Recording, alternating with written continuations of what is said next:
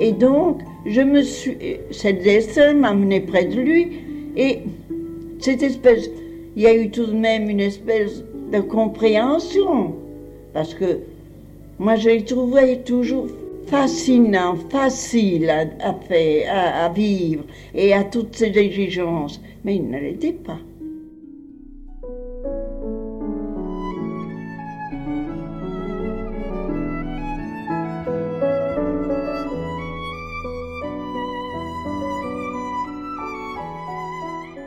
Céleste Albaret chez Monsieur Proust, une émission de Philippe Garby, réalisation Clotilde Pivin.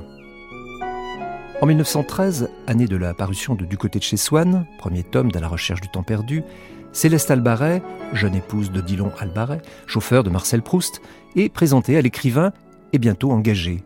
Tout d'abord pour porter des exemplaires dédicacés du roman à quelques amis ou relations. Bientôt, Céleste s'installera chez Monsieur Proust. De jour comme de nuit, il n'existe pas d'horaire établi au 102 boulevard Haussmann, Céleste Albaret est la servante dévouée, la gouvernante, la confidente de l'écrivain. Il lui conseillait de tenir son journal. Vous en vendriez plus que mon propre livre, lui disait-il. Monsieur, répondait-elle amusée, pourquoi me taquinez-vous? Au début des années 70, au micro de Georges Belmont, en vue de la publication de ses souvenirs, qui seront publiés sous le titre Monsieur Proust, chez Robert Laffont, Céleste Albaret faisait appel à sa mémoire, parfaite, entre autres pour raconter des histoires de famille, celle de la famille Proust.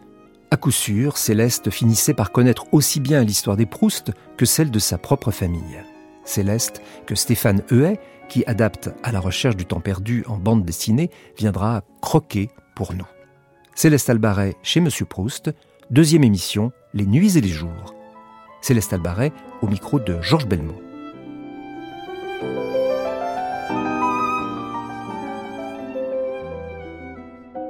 Oui, il m'a raconté quand il était enfant que euh, sa maman les a envoyés à, aux, Champs-Élysées, se promener ou comme ça. Et alors elle me dit, et nous avions des manchons. Et dans nos manchons, euh, elle disait à Félicie, faites-leur des grosses pommes de terre cuites à l'eau, et il nous mettait les pommes de terre dans le manchon pour que nous ayons bien chaud aux mains. Ça tenait lieu de chaufferette, oui. Oui, c'est vrai, parce que malgré tout, le manchon bien où de la chaleur restée. Et puis alors, il me disait qu'on s'amusait beaucoup, oui. Il me parlait quand, après, quand il a été euh, plus tard allé, euh, il me racontait également quand, euh, vous savez que et, sa mère était juive, mais ils étaient mariés en gardant chacun le père restant catholique et elle juive mais les enfants devaient être baptisés et élevés catholiquement. Alors, il le disait comme ça, toujours un peu abrégé, mais il y avait ce qui avait été merveilleux, c'était son rire, cette espèce d'ironie et de sens qu'il donnait aux choses, parce qu'il donnait il avait une espèce de reflet dans la, dans le visage, de charme, de gentillesse, et comme ça. alors il me dit, alors je sais, maman m'a accompagné chez un abbé, je ne me rappelle pas le nom, elle me le disait. Et puis alors, euh, quand il appuyait sur une petite chose et que ça allait un peu plus loin, maman lui disait, oh ça suffit, monsieur l'abbé. oui, alors il me disait, alors j'ai fait ma première communion et tout, c'était comme ça. Ah oui. Est-ce qu'il parlait souvent de la religion euh, euh, pas tellement, mais il m'a eu parlé, comme il aimait beaucoup les églises et les cathédrales, il me racontait tout ce qu'il trouvait dans les cathédrales de beau, de bien. Et puis, il a été contre la séparation de l'Église et de l'État, il m'en parlait. Et alors, euh, je crois même, est-ce qu'il n'a pas écrit Les Églises assassinées? Quelque chose, il me semble. Qu'il m'a rapporté comme ça des choses. Il trouvait ça pas bon, pas bien. Et alors il m'en parlait. Euh, il me parlait également quand il faisait ses études. Et il me disait que, par exemple, quand il allait au lycée, euh, son frère Robert euh, comprenait très bien l'algèbre et lui moins bien. Alors il dit, bah, écoute, t'as qu'à le travailler, tu le comprendras. Il disait Robert. Et puis, malgré tout, il a été toujours très... Mais ça a été une mère euh, admirable à tout point de vue. elle les surveillait pour leur sortie, pour leur entrée, pour leur travail. Ça a été une mère, euh, une femme extraordinaire. Il y avait une chose dans, tout, dans, dans tout ce qui est raconté extraordinaire. Est-ce qu'il avait, est-ce qu'il avait, est-ce qu'il vous paraissait avoir plus d'affection pour sa mère que pour son père ou... Oui, certainement, je pense. Mais il aimait beaucoup son père. Et il m'a dit que le deuil de son père avait été terrible pour lui quand il a été et que sa mère, qui aimait beaucoup, c'était un très bon ménage, euh, euh, quand elle s'est vue seule, ça a été une chose, maman et moi, parce que son frère s'était marié je crois en 1902, et son père est mort en 1903. Et alors ils sont restés dans ce vaste appartement. Et puis depuis, il ne me l'a pas dit, mais depuis j'ai appris que Madame euh, Proust avait subi une opération et que du reste, euh, elle en a été toujours un peu atteinte après. Euh, je ne sais pas si vous avez lu le livre de, du professeur euh, Robert Soupeau, qui a écrit La famille de Proust. Et il est venu me voir plusieurs fois. Et alors il m'a parlé qu'il les avait beaucoup connus. Et puis il avait également une espèce de petit orgueil, étant un petit peu le rival de ce je le sentais à tous ces mois de sa façon parce qu'il me ressortait toujours, vous comprenez, nous étions du même monde, nous étions la même société, nous étions la même bourgeoisie, nous avions euh, euh, la fortune et même presque été comptée dans le porte-monnaie à égale euh, chose. je voyais très bien, mais alors il m'a dit qu'il voulait justement parler de la famille Proust. Il a fait un livre, il a bien fait me l'envoyer. Il a fait même dans la, un article un interview de moi dans la revue de Paris qui m'a envoyé. Euh, je n'ai jamais répondu, je réponds à personne. C'est une sale maladie, une vilaine, une euh, impolie, une grossière, mais rien n'a changé. Le naturel revient tout de suite. On me fait des promesses, je dis je vais répondre, puis je réponds. C'est pas possible. Et savez-vous, une chose extravagante, terriblement. Je ne peux pas croire, parce que Proust m'a dit, ma chère Céleste, tout le monde vous connaît, tout le monde vous aimera, tout le monde sait qui vous êtes, je l'ai dit à tout le monde et on le sait. Mais tout le monde vous écrira et vous répondrez à personne. Et eh, mais je me dis toujours, mais pourquoi il m'a dit ça? Alors je dis au monsieur, qui voulez-vous qu'il m'écrive? Moi, je ne voyais pas que personne s'intéresse à moi, ni me voit plus après. Je vous dirais vraiment que je ne le croyais pas. Je vivais des souvenirs de Pau, j'avais beaucoup aimé Pau, j'avais aimé cette vie. Cette vie a été pour moi, vous savez, une chose. Parce que vraiment, c'est le dessin qui m'a amené là. Qu'est-ce qu'il aurait pu croire? Et comme j'ai commencé de vous le dire, qui pouvait croire quand il m'a dit je ne peux pas rester avec vous, une femme n'est pas descendre près de moi, dont nous ne sommes pas pour être ensemble et vous ne savez rien faire. Donc je n'étais pas plus partie pour rester là que jamais. Je ne pensais pas. Et donc, je me suis. Cette dessin m'a amené près de lui et cette espèce. Il y a eu tout de même une espèce de compréhension. Parce que moi, je l'ai trouvé toujours fascinant, facile à, faire, à, vivre et à toutes ces exigences. Mais il ne l'était pas. Maintenant que je le réfléchis. Certainement. Après, quand j'ai rentré dans la vie, j'ai été une espèce de fille gâtée de, de campagne, où je vivais avec mes parents la vie de la campagne. Il y avait une chose, c'est que j'avais des frères, ils allaient au champ de ça, même nous, nous n'y allions pas, ma soeur et moi. On restait à la maison avec ma mère et puis on avait des ouvriers qui venaient aider, seconder pour le ramassage des fruits, des choses.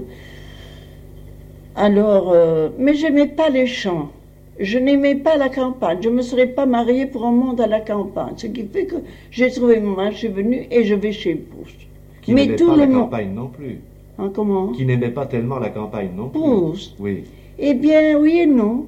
Parce que quand il me parlait d'Illier, il a beaucoup vécu cette vie de- d'enfant pour aller amener des plantes dans le pré catalan. Il m'en a parlé tellement longuement de chaque chose, de petits chemins et tout ça, que quand j'y suis allée après sa mort, où je ne me doutais jamais aller, où lui-même, je lui ai posé un jour la question, je lui ai dit, monsieur, c'est très drôle.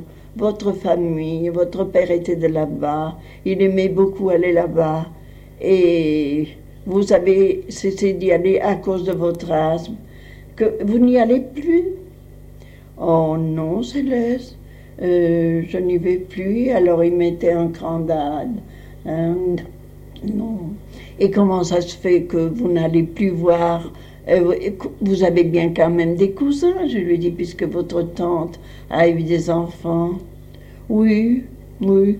Mais c'est ma vie qui est compliquée. Je ne vois personne. Je ne peux pas aller jusque là-bas. Euh, et puis, vous savez, il n'a pas voulu me le dire, mais il n'a pas fini. Mais j'ai très bien compris que les enfants de la tante Léonie étaient gênés de rencontrer les Proust qui étaient d'une situation qui les écrasait un peu. Il l'a pas dit. Mais il m'a dit, vous comprenez, alors euh, je ne les vois pas, ils sont très gentils. Robert, euh, quelquefois les voit, euh, m'a dit l'autre jour que euh, il y en avait un qui était venu lui dire bonjour. Enfin, il à vrai dire, il ne se voyait plus. Mais il me parlait de la campagne, que son oncle le prenait, avait son petit cheval, et qu'il montait là-dessus, et il me dit alors, je voyais ça, je voyais, il me parlait des châteaux, il me parlait des plantes, il me parlait de la façon des paysans, il me parlait euh, de l'église, il me parlait de tout. On sentait qu'il avait une observation de toutes choses, parce que je crois que c'est à 12 ans, 12 ou 14 ans que son père a décidé qu'il n'aille plus à Illier à cause de l'asthme, parce que ça ne lui convenait pas. Et c'est comme ça qu'il m'a dit, euh, le pré Catalan, mon oncle l'entretenait, et alors je voulais, euh, il a voulu le donner à la ville, et puis ils ne l'ont pas voulu parce qu'ils ont dit, Monsieur Amiot, nous, nous avons pas assez d'argent pour entretenir ce jardin. Alors il me disait, au bout, il y a un pavillon. Et effectivement, il y, avait, il y a un petit pavillon au bout. Vous n'avez jamais été? Non, je ne suis jamais allé. il y, a- il y avait un petit pavillon, il y avait même le parquet qui était très bien ciré. Et alors il m'a dit, euh, j'écrivais là-haut, je restais là, j'allais me promener. Et alors il me, il me parlait euh, de la petite rivière, du petit pont qui traversait.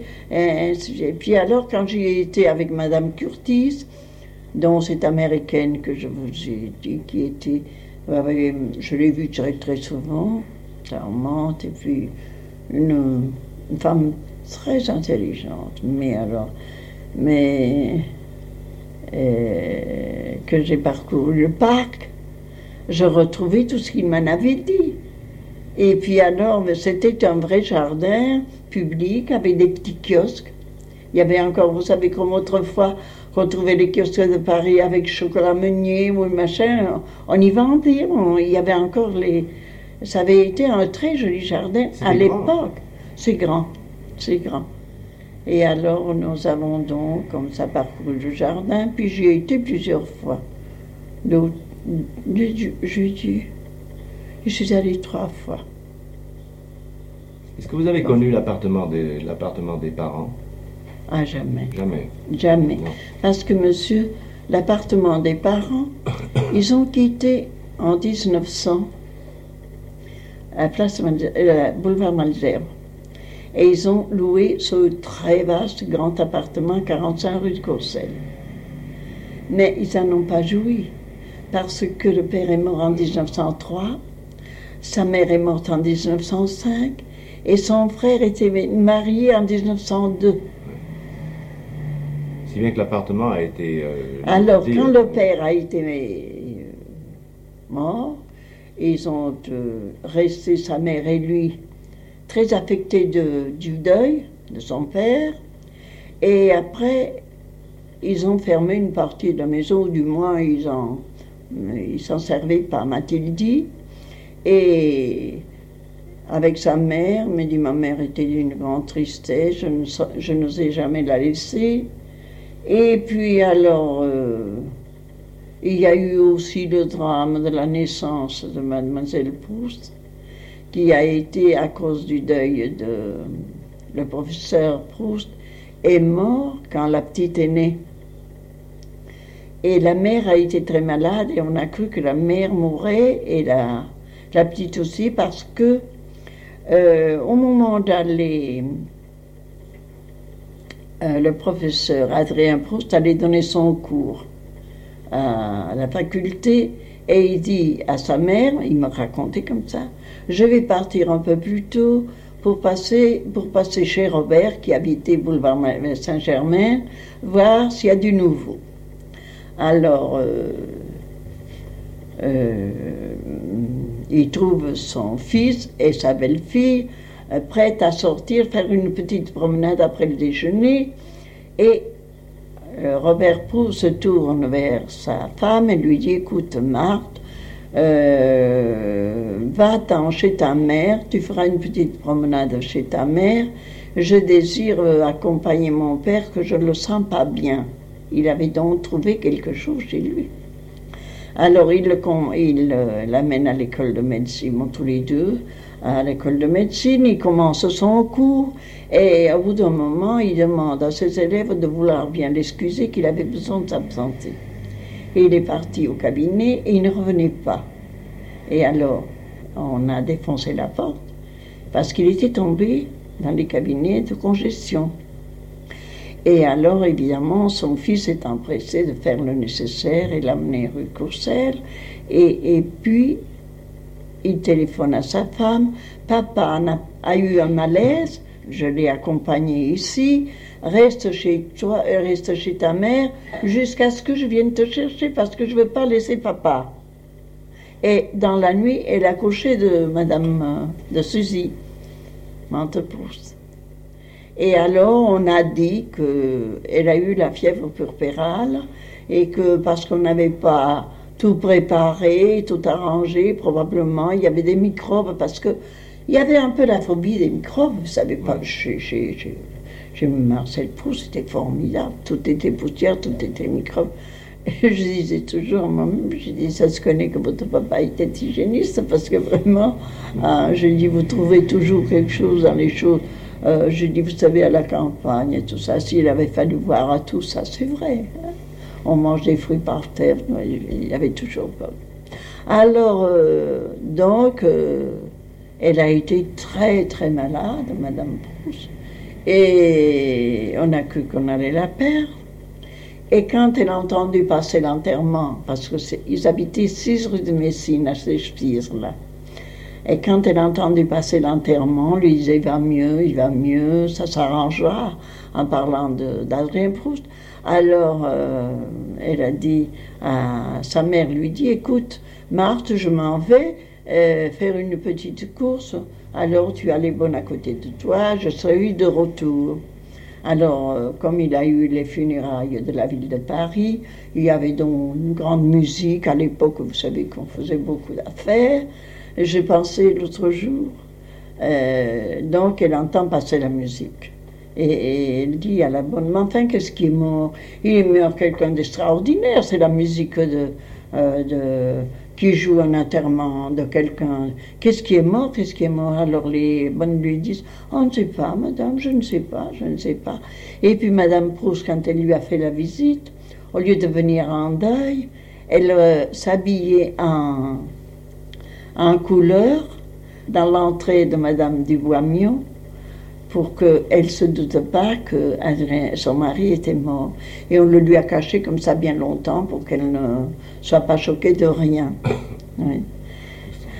Et puis après, elle est partie avec sa fille à les pins pour la soigner. Et elle-même. Et puis voilà. Est-ce que je veux lui dire encore? Donc à ce moment-là, Madame Proust et Marcel Proust se trouvant seuls dans cet appartement, ont donc, elle est morte, Et puis alors de là, il a, m'a raconté qu'il était donc resté avec Félicie seulement, la vieille cuisinière, et qu'il avait, c'est son frère euh, Robert Proust qui a déménagé parce que c'est lui, comme il était don à la maison, parce que euh, Robert Proust étant marié, c'était lui qui prenait la succession du père et de la mère. Alors comme il y avait ce vaste appartement, son propriétaire, c'était le Phénix.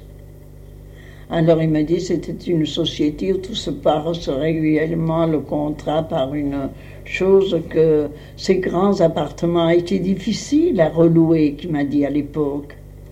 Et je leur ai demandé que s'ils voudraient bien me résilier le bail.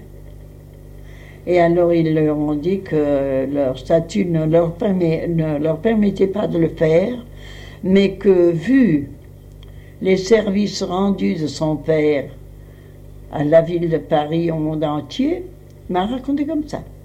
Il ferait euh, exception qu'il pouvait reprendre la liberté de la, du bail. Alors il a déménagé, mais comme de tout, il s'est occupé de rien. Et alors, quand il est venu donc de, de, de, Versailles, il est allé habiter l'appartement du boulevard 102 euh, de l'oncle, parce que c'était l'appartement de l'oncle. La maison, c'était sa propriété, mais lui avait le plus beau. En dessous, c'était, vous savez, bas de plafond comme ça. Là où il y avait le docteur réagé. Mais chez lui, c'était il y avait plus de 4 mètres, ou moins 4 mètres et quelques de, hauteur.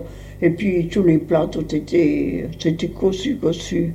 Alors je disais, comme c'est joli, moi, de la campagne, tout ça, je voyais. Et évidemment, quand même, j'ai vu d'autres appartements, c'était joli, mais lui m'a dit pas, mon grand oncle. Alors il riait. Il me disait, il ne le, il ne le chargeait pas, mais il, il se moquait de lui, comme ça. Parce qu'il me disait, oh, vous savez, ma chère Céleste, si c'était drôle, mon grand je ne sais pas si ça vous intéresse que oui, oui, oui, bien sûr, bien sûr. Alors il me disait, mon grand-oncle, naturellement, je l'ai connu. Alors nous allions avec papa et, et maman, bien sûr. Nous allions à Hauteuil tous les jours, euh, souvent, et nous étions entourés parce que mon, mon, mon oncle Oh, il aimait bien les jolies femmes. Il y avait des cocottes. Alors c'est là qu'il m'a parlé longuement de l'Oreman.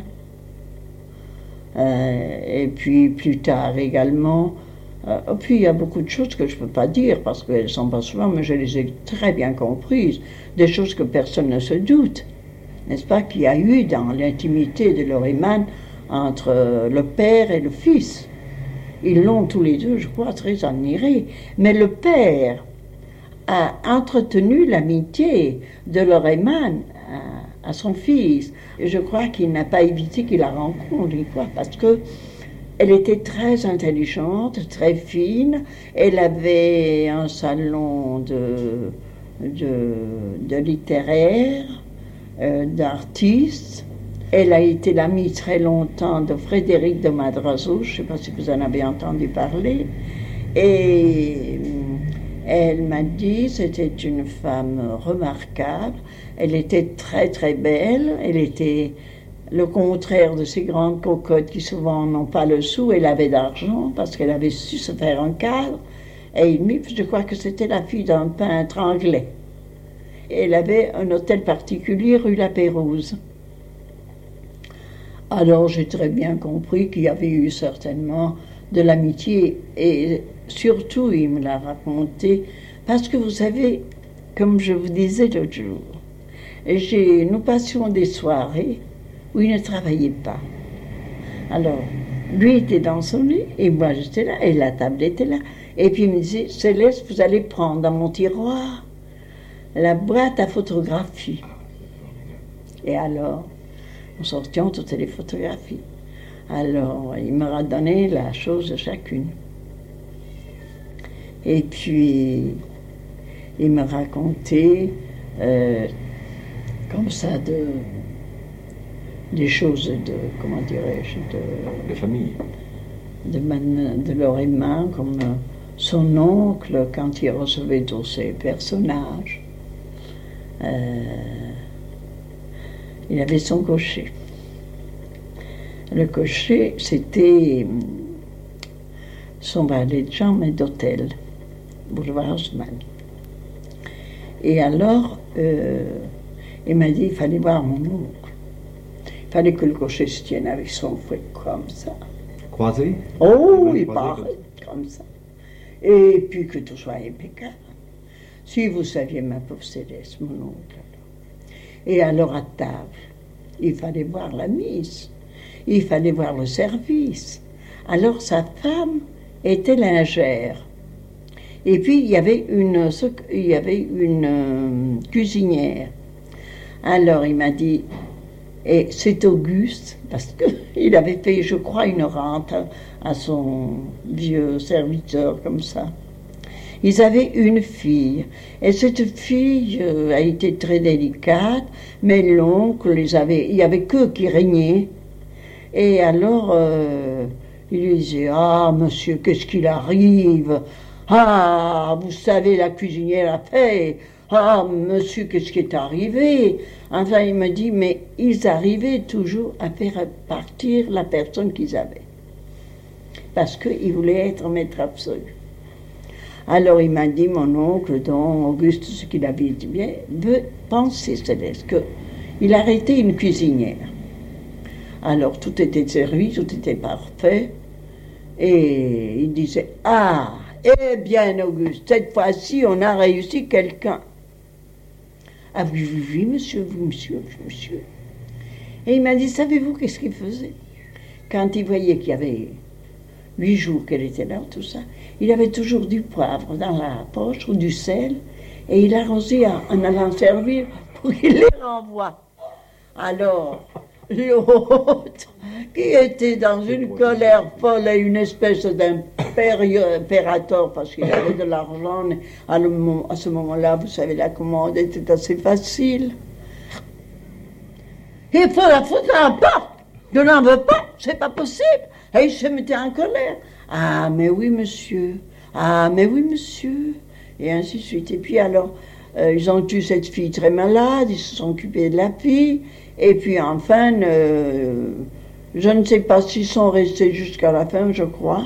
Et puis il était euh, concierge à Neuilly. Alors il me disait, ma pauvre Céleste, vous me dites toujours que on voit tout de suite avec qui on a affaire. Et c'est la vérité. Je veux que vous connaissiez Auguste, je le ferai venir. Parce qu'il lui souhaitait la bonne année, il me lisait la lettre, il me faisait voir l'écriture, tout ça, il c'est très drôle. Et alors, euh, je l'ai connu au lit de mort de Proust. Non, c'est extraordinaire. J'ai dit, ça y est, je l'ai connu quand même. Il est, parce qu'il est venu. ce Il est venu, ah oui, il est venu. Aussitôt qu'il a su le deuil, il est venu s'incliner devant lui. Le... Mort samedi, il est venu dimanche. Et autrement, Proust ne vous l'avez jamais fait rencontrer, Oh finalement. non, bon, je vous pensais. C'était, il en avait le désir quand il me disait nous irons voir les tableaux, nous irons voir ça. Mais Céleste, je veux, mais je veux vous faire voir. C'est comme quand il me faisait voir les livres, euh, comme ça, de Montesquieu, tout ça, relié, ou le livre de Loreman qui était. euh, et alors, il y avait des photographies également dans ces livres. Et alors, il fallait le voir. C'est pour ça que je dis, il fallait le suivre pour voir que toujours c'était une, un chemin de ce qu'il voulait écrire. Quand il rentrait, qu'il m'amenait à son... Je ne l'ai jamais compris à ce moment-là. Mais quand il arrivait et qu'il venait un petit peu soucieux, et puis il posait son chibus comme ça, et puis il me disait, voyez Céleste, nous allons aller un peu dans le petit salon. Nous allions, j'ouvrais la porte, nous entrions. Il y avait des grands fauteuils. Il s'assoyait, moi je m'assoyais là et je lui passais les livres. Il me dit non, je n'aime pas ça, je vais les prendre moi-même. Et il ouvrait la bibliothèque et il regardait et il me les montrait. Et alors, euh, il m'a dit, et alors, c'est là qu'on voyait où tout un problème. était rédigé en lui-même qu'il allait écrire. Parce que il regardait le livre de Lorraine. Je crois qu'il était fait par Paul Bourget. C'est possible.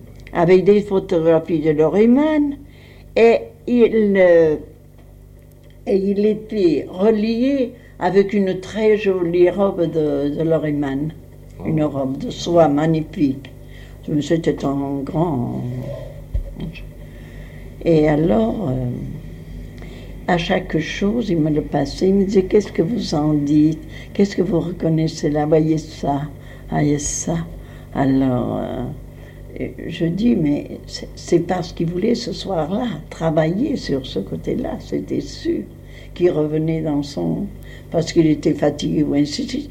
Mais c'était la suite de sa sortie qui ramenait sur ce qu'il voulait faire. Et alors, puisque nous en sommes à Lorayman, euh, je ne crois pas que je vous les raconte. Non. Euh, elle avait un enfant. Et cet enfant, elle l'avait fait. Alors, il m'a raconté. Vous savez, Céleste, il y a des choses très bizarres. Eh bien, par exemple, Lorayman a eu un fils. Ce fils, personne ne l'a vu ni connu parce que euh, elle l'a fait élever chez les jésuites, très loin, parce que elle a voulu que son fils ignore toujours qui, qui était un fils naturel et d'où il venait. Et elle l'a fait avec une finesse, avec une intelligence. Elle l'a aimé, l'a couvé, l'a fait bien instruire et tout ça. Il me disait même où il a, mais je m'en souviens pas. Et alors, il a été, pendant la guerre, il a été tué comme aviateur. Alors là, il a, il a été la voir. Mais voilà que rue Hamelin, nous étions, je crois bien, rue Hamelin. Oui, oui. Oh, j'étais rue Hamelin. Elle lui a écrit une lettre. Je pense, si nous étions rue Hamelin, Non, nous étions encore boulevard Haussmann. Euh, elle s'est reconnue avec Odette de Crécy. Et alors, elle lui a écrit une lettre très jolie, mais en disant que vraiment, elle était peinée. Il m'a il m'a dit, des fois il me la disait, mais là il ne me l'a pas lu. Il m'a dit l'ensemble en me disant que il était vraiment contrarié que euh, soit euh, reconnu. Et je lui réponds, elle ne s'est pas tout à fait trompée, je pense, monsieur, même en ne le connaissant pas. Alors elle me dit, enfin, ça me peine beaucoup. Et je ne veux pas qu'elle le croie. Alors, j'ai vu dans le journal que euh, elle avait fait des statuettes parce qu'elle faisait, après, en dernier, elle avait fait de la sculpture et elle, présentait ces statuettes et elles avaient été euh, photographiées par Vogue, le journal. Et alors il me dit, vous allez descendre chercher Vogue et je vais bien me pénétrer de sa sculpture, parce qu'il ne faut pas qu'elle croie. Alors, comme je sens qu'elle n'est pas de bonne humeur et qu'elle pourrait être indisposée, je vais lui demander rendez-vous. Et je crois que je lui ai téléphoné ou il lui a écrit de la recevoir, je ne me souviens pas, ou s'il y a été demandé d'y aller. Il est parti après avoir bien examiné les petites statuettes, il me les a fait regarder. Elles étaient en couleur à la peau très jolie. Ah, il m'a dit, mais c'est bien. Alors, le voilà pensif à penser tout ce qui va faire. Et le voilà parti. Et il est rentré triomphant. Ah, il m'a dit, vous savez, tout s'est arrangé, on ne peut mieux. Elle a absolument, je lui ai fait voir qu'elle se trompait je lui ai démontré que les gens, il y en avait beaucoup qui ne savaient pas bien lire ce qu'on avait voulu dire. Et enfin, je l'ai tourné et nous voilà. Je suis content, je ne voulais pas qu'il soit fâché. Alors, j'ai compris qui voulait pas, par une espèce, parce qu'il avait une, avait une morale et une grande âme noble. Il voulait pas que cette femme, à qui sa famille avait été très liée, garde quelque chose de critique de lui sur elle. Elle voulait effacer tout. Il en avait pris tout ce qu'il avait voulu, mais il voulait pas qu'elle soit découverte.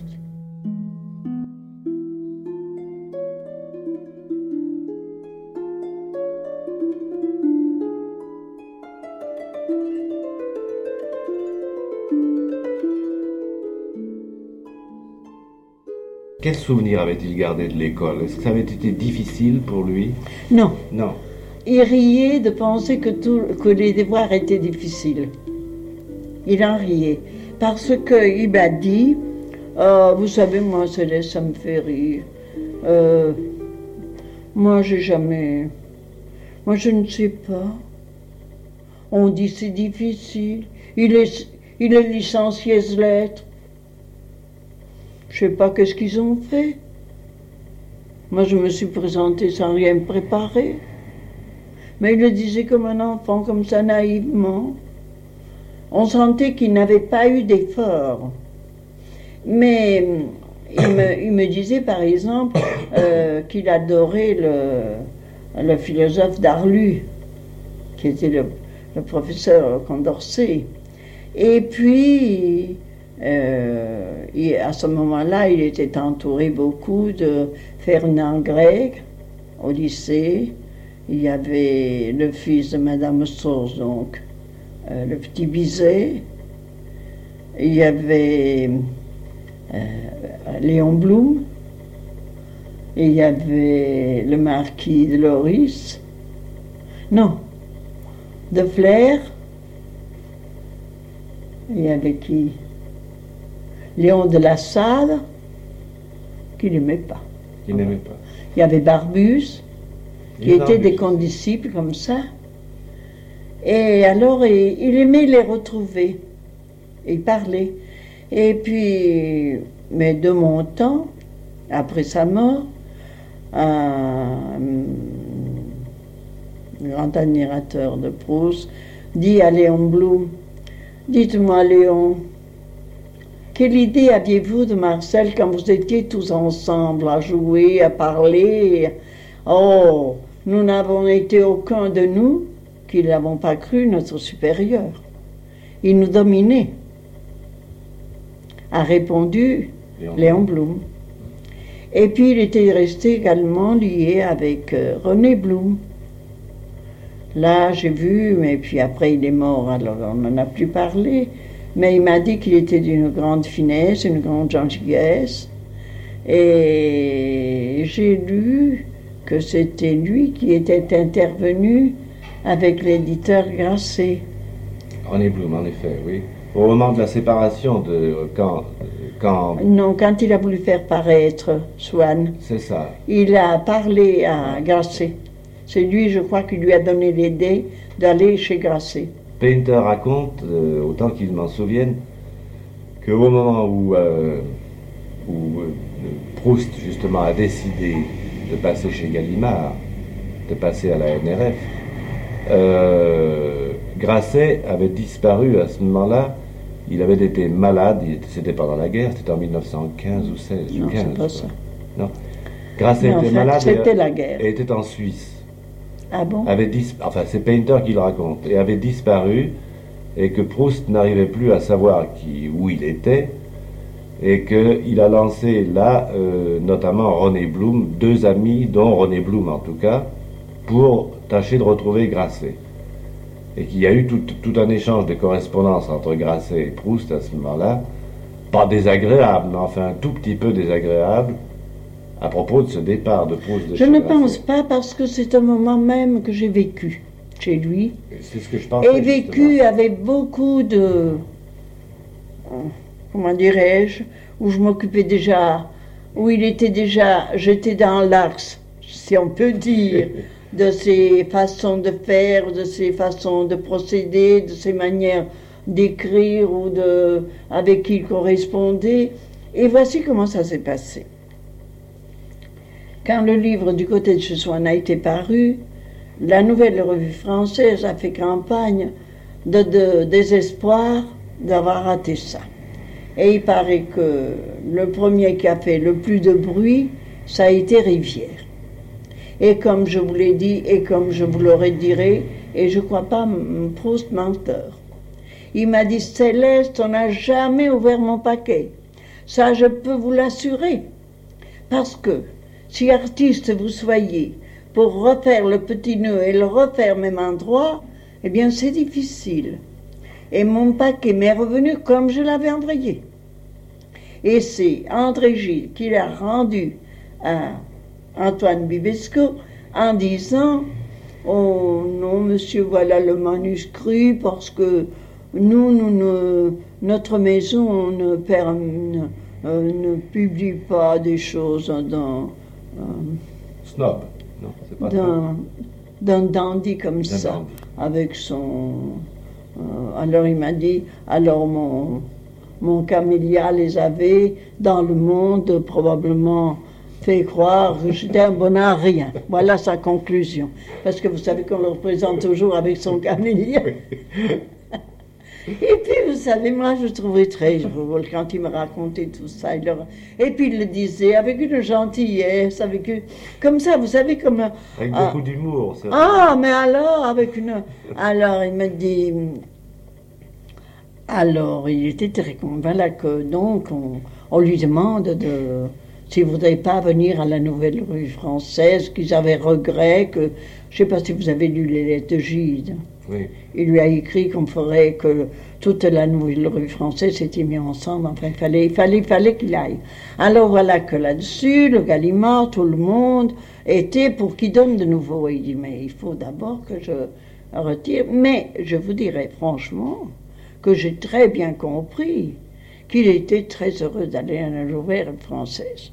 Il était heureux d'aller à la nouvelle rue française parce qu'il trouvait que justement, ce qui faisait euh, la, direction de cette revue, leur façon d'entreprendre était d'une sélection de valeurs où il pensait qu'il était mieux qu'il soit édité à la Nouvelle Revue Française. Comme je conçois très bien ça maintenant, lui qui ne vivait que pour son œuvre, qu'il ait voulu qu'il soit édité dans une bonne maison et qu'il puisse mais je peux vous le dire, et puis il me l'a pas caché. Je dis, il m'a dit, je les tiens et je les laisserai bien venir. Et il riait en me disant, hein, Céleste, eh bien, laissons, on a le temps. Il me disait comme ça. Mais comme un enfant, vous savez, mais il y avait sa malice. Il les a fait attendre plusieurs mois. Oh, mais il les a fait attendre. Et qu'est-ce qu'il y a eu comme démarche C'est Gilles qui était chargé de faire les démarches. Ben oui, mais tout le monde y a mis du sien. Rivière, tout le monde. Et puis il y en a. Alors, euh, euh, entre-temps, je ne sais pas exactement ce qui s'est passé parce que il y avait Copo dans le jeu. Et Copo était parti à un moment donné pendant la guerre en Amérique avec Gallimard. Et M. Gallimard, qui paraît un peu papillon, avait une dame secrétaire euh, à la Nouvelle Rue Française qui s'appelait, oh, je ne saurais pas dire, dire si, si, si, mais Il ne faut pas, me, faut pas mettre ça parce que, écoutez, ça me ferait des ennuis et je ne peux pas créer une... ne vous inquiétez pas. Et alors, qu'est-ce qui est arrivé que Elle s'appelait Madame le Marié. C'est un joli nom. Ah, cette Madame le Marié. Qu'est-ce qu'elle est venue sonner à la porte? Et vous savez, vous comprenez. Et M. Gallimard m'a écrit. Et vous savez, il faudrait donc que M. Proust. Et il faudrait que je parce qu'il faudrait presser, parce que c'est difficile avec la guerre, avec le papier, avec tout. Et pour le faire, type, les typographes, on a des difficultés, mais manquerait, manquerait. Alors M. Proust, donc, leur a donné donc son. Et pour se retirer d'avec euh, euh, Grasset, il a simplement. Il m'a dit ça m'ennuie beaucoup. Il m'a dit de retirer mon contrat, que je suis libre, puisque moi-même j'ai toute liberté de le faire, puisque je suis à compte euh, d'auteur. Je peux faire ce que je veux, mais il a tellement été homme du monde, il m'a dit, Gracé, il a été tellement gentil avec moi que maintenant ça me fait de la peine de lui dire que je veux m'en aller. Et alors il lui a écrit Et il a été très émerveillé car M. Grasset lui a dit que oui et qu'il était tout à fait libre. Mais du reste, les lettres ont été publiées. Et moi, je me souviens qu'il m'a dit, il est content. Euh, il, me dit que je reprenne ma liberté, qu'il n'y voit pas d'inconvénient, enfin, mais euh, toujours avec euh, élégance. Et il a été très heureux de se retirer de Grasset comme ça, sans heurte. Et il est donc allé à la Nouvelle Rue Française. Et puis alors, ils étaient triomphants de l'avoir repris. Mais alors, quand ils l'ont eu repris, ah, et qu'il a eu le, prix Goncourt, il fallait voir s'ils étaient contents. Parce que c'est avec les jeunes filles en fleurs qu'il a eu le prix Goncourt. Et c'est euh, euh, le, les jeunes filles en fleurs qu'ils ont publié tout de suite, là. Je ne sais pas comment que ça a commencé, vers 16 euh, peut-être. Et alors, il a travaillé, travaillé comme ça. Puis alors, il y a eu des...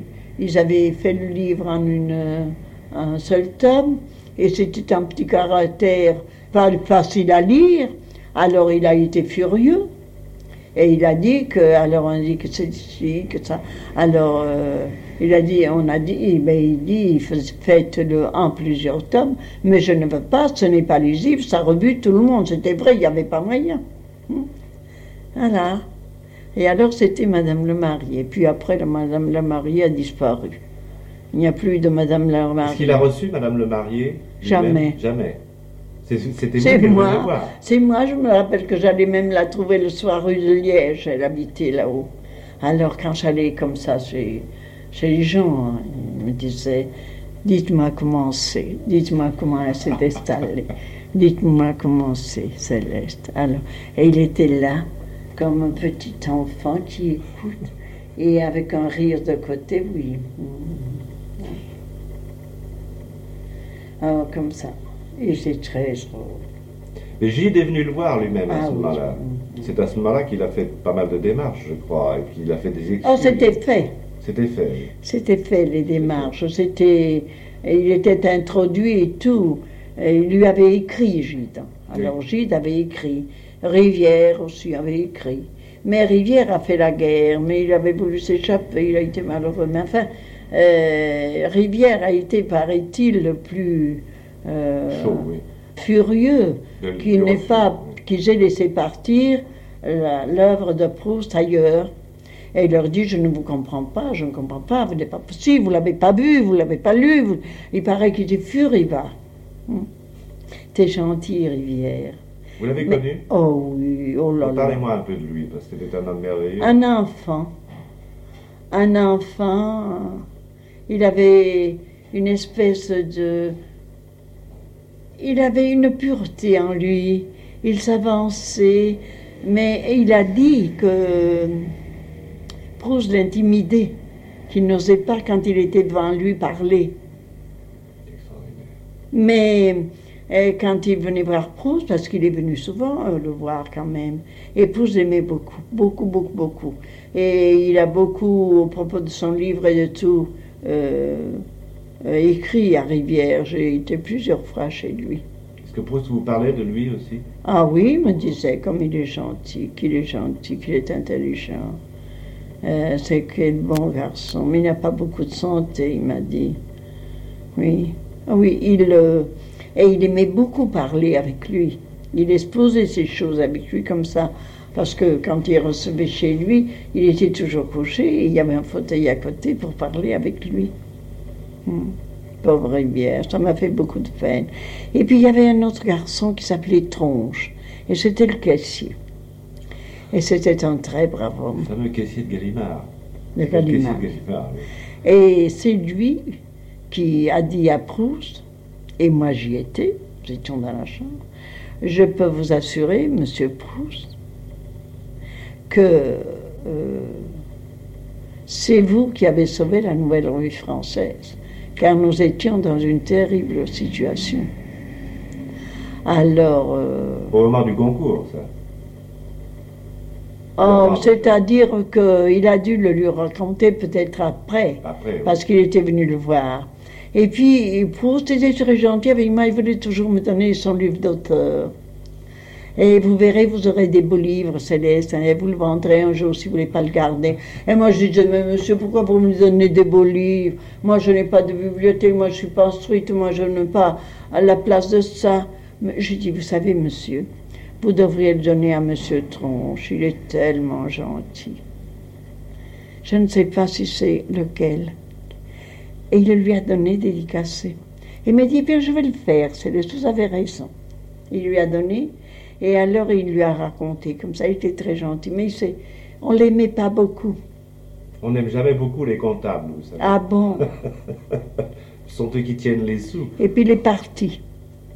Et il tenait une librairie hum, rue de Vaugirard. Puis je le croyais mort. Comme on me croit morte. Probablement. Ils ont bien raison, mais enfin. Parce qu'il était plus vieux que moi. Un peu, pas beaucoup, un peu, quand même. Et alors, euh, dernièrement, qu'est-ce que j'ai été à Montfort, chez Ravel, à me dire Tiens, nous avons vu Monsieur Tranche l'autre jour. Je lui ai parlé de vous. Il a dit Comment Céleste vit encore? Alors, oh, il faut que j'aille la voir.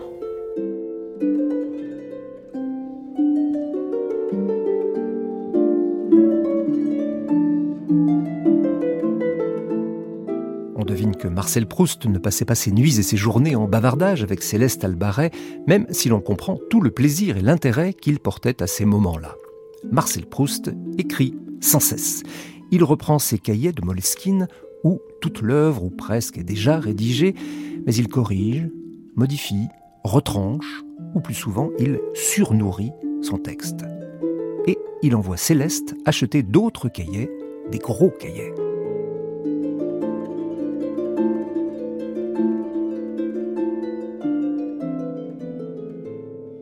Boulevard Haussmann, à droite, il y avait un magasin de papeterie de luxe avec une demoiselle du monde, tellement elle était élégante, distinguée, charmante, qui s'appelait Mademoiselle Lidov.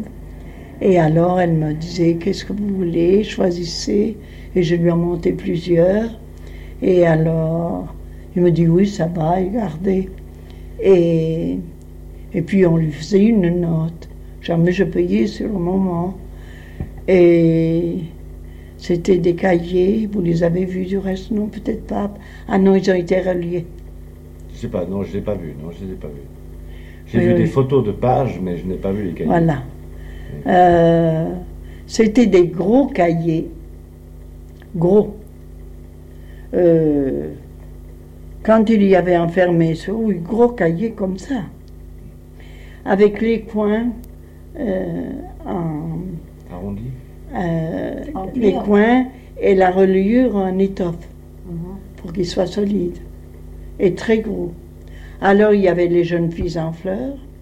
Alors ça se, ils étaient sur, ils me disaient vous allez me coller un carré et j'y collais toujours un carré de du papier qui fumait, qui était rectangulaire mais pas très grand. Et puis lui mettait le, numéro du cahier. Alors ils allaient jusqu'à 20. Alors ils me disaient, passez-moi le 2, passez-moi le 20e, passez-moi le 10e, ainsi de suite. Et ils le faisaient toujours en chiffre euh, romain. En chiffre romain. Oui. En chiffre romain.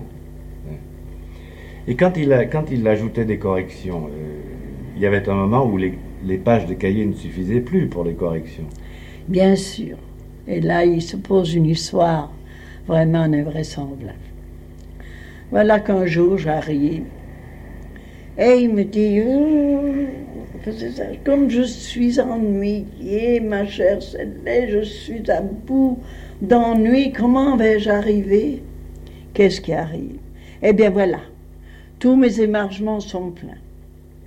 Mes corrections, j'en ai à faire. J'ai des choses à ajouter. Je ferai bien des feuillets volants. Mais voilà, mes feuillets volants, quand ils vont aller au... À la typographie. À l'imprimeur. Le typographe va me mettre ça partout. Ça n'aura pas de sens. Oh, comment faire? Oh, ben, Monsieur, si c'est ça, c'est pas difficile.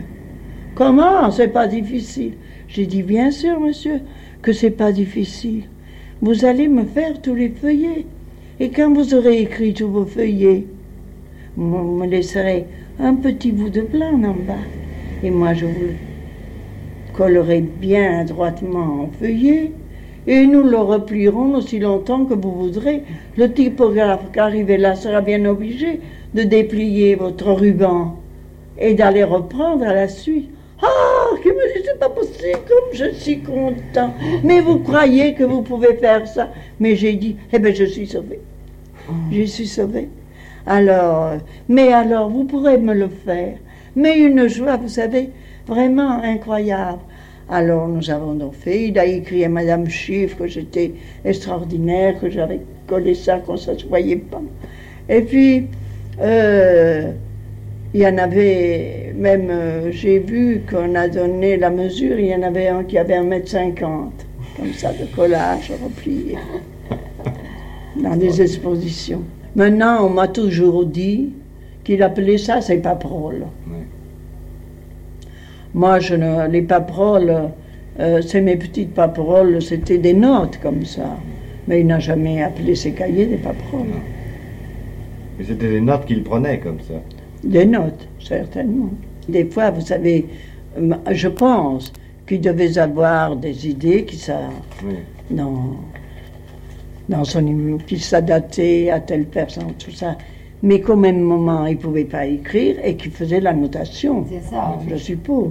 Oui. Et alors, il avait toujours tout cela, tout cela à côté de son lit. Tout. Tout le temps. C'est ça que je voulais demander. Comment est-ce qu'il écrivait? Il se levait de son lit, Le il se mettait à sa table? J'ai jamais su pouvoir analyser cette vie. Il fallait qu'il soit vraiment avec une force et une énergie de volonté. Il était couché, il avait son livre à la main. Il écrivait comme ça. Il écrivait en tenant le, le cahier d'une main. Parfaitement. Et on lui a fait de- de- des amis, je me rappelle, Horace Finali lui avait envoyé une superbe boîte, euh, table de, de lit pour écrire, ancienne, magnifique. Il a dit, oh, qu'elle est belle, qu'elle est jolie, tout ça. Mettez-la de côté, je m'en servirai jamais. Et ça n'est jamais servi, puisque même le docteur Proust a demandé de la lui renvoyer quand nous avons quitté la rue. Parce qu'Horace Vignali, qui était, euh, était un ami intime de Proust, et il était, ils étaient très très amis, il l'aimait beaucoup. Et il écrivait comment? À la plume et à l'encre À la plume, à l'encrier. C'est le lit. Là, il avait sa petite euh, table en bambou très jolie avec des petits livres, des mouchoirs. Il y avait toujours une pile de mouchoirs comme ça. À gauche. Et puis, il avait donc ses livres, ses choses. Et puis alors ici, il avait, vous savez, une table qui est une table de nuit à voler, qui était très à la mode. en- Mhm. Elle était ouverte. Et alors, il avait cette grande table où il y avait la pile de ses manuscrits. Un peu plus en avant que, que sa petite table en bambou. Sa petite table était à la suite de son paravent, à la tête. Et puis il arrivait sa table là, où il était couché. Et il avait une pile de cahiers, ses manuscrits. Et puis il avait ce petit livre que vous avez vu en photographie certainement long. C'est Madame euh, Strauss qui les lui avait donné, où ils sont pleins de notes. Il y a des petits bonshommes. Et puis, des fois, il les prenait, il y avait des petites notes. Et toujours, il fallait les mettre toujours sur sa table.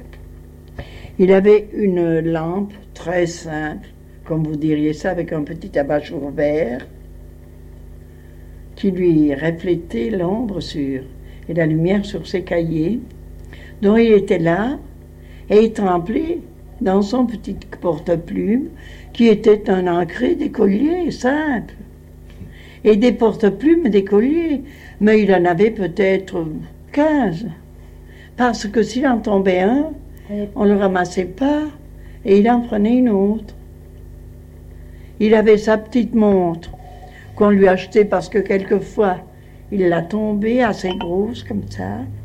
Alors on payait ça 5 francs, tout à fait ordinaire, parce que pour casser c'était assez. Et la faire réparer coûtait plus cher que d'en avoir une neuve. Et on l'affichait en l'air et il prenait une autre monde. S'il l'a cassé. Oui, il était pratique dans son genre. Et est-ce qu'il aimait certaines plumes particulièrement ou est-ce que Oui, je crois qu'il prenait toujours des sergents. des sergents majors Oui. toujours, La plume filles. qui écrivait fin. Oui. Il écrivait vite. Il écrivait vite. Ouh. Les soirs, quand j'arrivais, alors il était épuisé. Alors, euh, il était toujours un peu comme ça, soufflé sur son lit. Alors j'arrive, et puis j'arrivais, vous diriez comme ça. Alors de là-bas, il commence à me regarder, et puis il me disait Ah, je suis fatigué, Céleste. Je suis fatigué. Tenez, un, deux, trois, il me, il me faisait voir toutes les télépages qu'il avait écrites. Et puis il me disait, oh, ce soir, ça a très bien marché, c'est très bien ce que j'ai écrit. D'autres fois, il me disait, ça valait rien. Il lui arrivait de jeter des choses. euh, Non, Non, j'ai jamais ramassé. Rayé peut-être, mais il gardait. mais je- c'est cahier, parce que c'était les Cahiers, cahiers. oui. Il écrivait sur les cahiers. Est-ce que les notes, il les gardait ou est-ce qu'il euh, il les jetait de temps en temps? Non, les cahiers de notes, c'était les mêmes cahiers qui étaient ses manuscrits. Ça. Et que Madame Monte m'a même demandé un jour, parce que à match, il y a eu, je ne sais pas si vous l'avez vu, sa chambre reconstituée et avec les tables de la rue Hamelin, et on m'avait demandé d'y aller, de parler. Et Madame Mante avait porté justement deux cahiers de notes. Et comme elle avait affaire après, ah, elle me dit que je suis heureuse d'avoir Céleste pour lui donner les cahiers à garder. Et il avait donc les cahiers de notes, c'était deux cahiers, deux cahiers toilés comme les autres. Et alors il me disait, je voudrais mon cahier de notes tel, tel, me demandait. Mais des fois, il m'appelait, je lui passais le cahier, mais il me disait pas moi, passez-moi le cahier, ou il me le notait même. Et avant qu'il ait fini, moi, j'avais tellement l'habitude, je surplombais sa table, j'ai dit, oui, j'ai compris, monsieur, vous voulez ça? Alors il souriait, il me disait, et beaucoup de fois, mais tout le temps, il me dit Mais à quoi avez-vous compris que je voulais ça après? Mais c'était là, je le suivais tellement pour sa correspondance, tout ça. Et il travaillait en général euh, La euh, nuit. la nuit. À partir de quelle heure à peu près? Oh, il y en avait. dépendait, il y en avait En pas. rentrant. Mais il ne sortait pas tous les soirs. Et quand il sortait. Il pouvait sortir. Ah, je pense. Je ne le sais pas. Je ne l'ai jamais su. Parce que quand il vous avait dit de le laisser, que j'aille euh, me reposer, et maintenant, je vais voir. Je crois qu'il travaillait. Je pense qu'il travaillait beaucoup. Alors, je pense. Mais il ne me l'a jamais dit. Et d'une façon presque toujours régulière, il demandait souvent son café au lait plus tard. Et comment est-ce qu'il se tenait assis dans son lit? Il mettait beaucoup de coussins Jamais assis. Pas tellement. Pas tellement, mais voilà. Il était très frileux et c'était pas drôle puisque c'était quand même un, un homme qui avait euh, pas aucun mouvement dans son lit couché et il vivait toujours avec des bouillottes. Et des- Jour et nuit. toujours, Toujours des bouillottes. toujours. Et vous les lui changiez combien de fois par Oh, ça dépendait. Ma bouillotte est froide. Vous dites, vous me la refaire. Il la mettait loin, il la mettait près, j'en sais rien. Hmm. Parce que il y avait une réserve en tout en lui, une dignité. Vous la laissez là, je vais la placer. Je... Euh, il était excessivement difficile, excessivement tyran, et tout ça a été fait avec une harmonie, avec une gentillesse, avec un charme. Il vous caressait en vous parlant dans sa voix, dans sa façon de faire. Moi, je ne m'en suis jamais aperçue. Alors, une soir, je l'ai quitté et puis je ne l'ai pas vu. De toute la journée, j'appelle un soir, mais c'était souvent 5-6 heures du matin. Des fois 7, des fois 8, des fois 10. À la fin, je ne le quittais jamais avant 9 heures, dans les dernières années. Et alors, je ne l'ai pas vu. Quand il est arrivé minuit, moi, inquiète, j'ai dit, mon Dieu, qu'est-ce qui s'arrive? Mais je dis, mais est-ce qu'il est mort?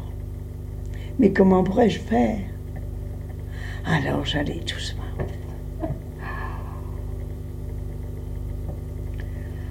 Je ne l'ai vu que le lendemain. Et alors le lendemain dont j'avais été jusqu'à jusque près de sa chambre, mais jamais dans sa chambre.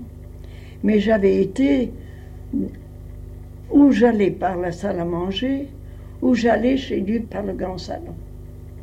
Donc pour aller chez lui, il fallait que je traverse l'entrée, le grand salon, et que j'arrive au fond du salon où il y avait une grande porte que j'ouvrais. Mais je me suis bien gardée d'aller jamais jusque-là. Mais j'ai quand même ouvert. Je suis allée, j'ai écouté si j'entendais respirer ou bouger, rien. Enfin, je me suis décidée de partir dans la salle à manger. Il y avait de la salle à manger un petit couloir qui aboutissait encore dans le jardin, il y avait des portes. Alors, il me fait signe le soir vers, vers 11 heures du soir, je buvais tard, de vouloir bien lui servir son café au lait. Qui n'avait pas demandé, Ah, non à fumer. Je lui donne. Qui n'avait pas demandé depuis euh, la Oui, nuit, oui, oui. Il a été passé une journée entière, nous étions sur la sans deuxième. réclamer euh, ni à boire ni rien. Rien. Ah, mais toujours, il avait chez lui une bouillotte électrique, une bouteille de viande sur un plateau qu'on lui donnait en le quittant le soir, une petite tasse à. à on lui mettait une tasse à thé, un paquet de fleurs de tilleul, car il fallait des fleurs de tilleul, c'est rien que des boutons, le sucrier de son plateau et une bouteille de viande. Si par hasard il voulait prendre des cachets ou quelque chose, il pouvait lui faire, même avec la bouillotte, son tilleul pour pas vous appeler. Alors, c'était très rare. Mais il est arrivé une chose beaucoup plus grave, c'est qu'il avait toutes ses poires à son lit. Et d'allumer la bouillotte électrique, au lieu de sonner, et la puanteur, comme il n'y avait pas d'eau ni rien, qui grillait. Alors il était affolé. Alors il vous appelait. Pour vite lui enlever ça, j'ai fait erreur. Elle m'a dit, j'ai confondu ma poire, oh là là là là ça va me faire étouffer. Il craignait les odeurs, tout ça, mais enfin, c'était rare, rare, parce qu'il s'en servait d'abord. Je ne sais pas si je l'ai vu s'en servir beaucoup, peut-être. Donc il avait toujours cela près de lui s'il avait soif, mais il prenait jamais d'eau dans un verre, jamais vu boire. Je lui ai jamais vu manger un bout de pain. Jamais. Je lui ai jamais vu euh, boire de l'eau, me dire j'ai soif comme ça. S'il y avait un ami à qui il aurait offert quelque chose du chamois, il prenait jamais rien. Jamais, jamais. Jamais. Enfin, pour en revenir à- Attends, laisse, laisse. Je voudrais qu'on termine la soirée. Oui. quand nous arrivons à l'histoire donc, que je n'avais pas vue, alors il me dit,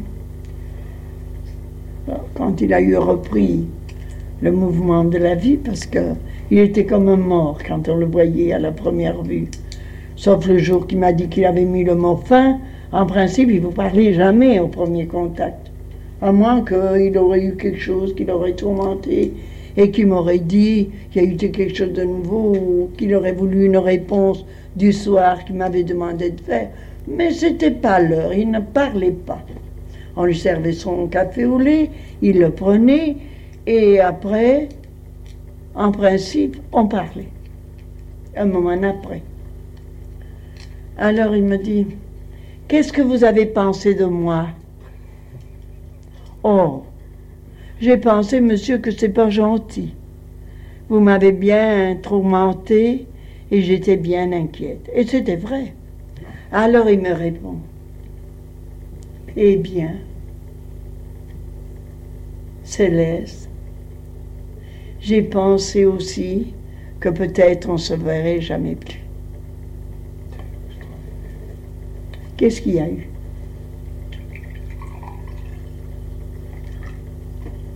Je n'ai jamais rien su Il ne plus. l'a jamais dit. Que c'est extraordinaire. Ah. Et moi, bien sûr, c'est allé trop loin, ça. Mais j'ai toujours pensé qu'il a voulu jouer aux sensations, d'aller jusqu'à perdre connaissance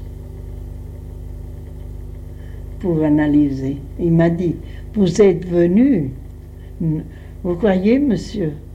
Alors il m'a dit, oui, vous êtes venu, je vous ai parfaitement entendu venir là et là.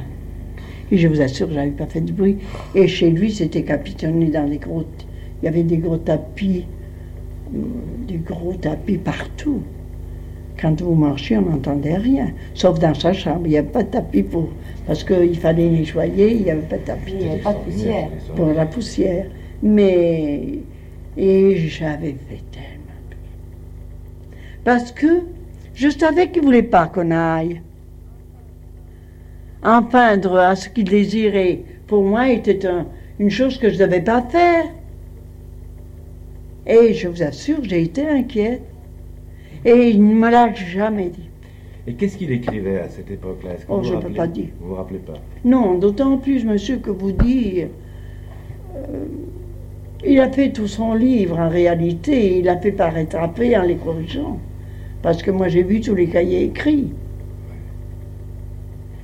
Et c'est alors euh, à la mort qu'il a. euh, alors, il les préparait au fur et à mesure qu'il voulait les faire paraître.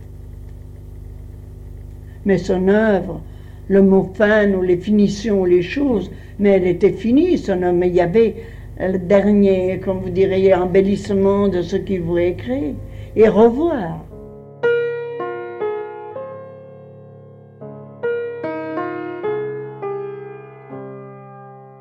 Céleste Albaret au micro de Georges Belmont.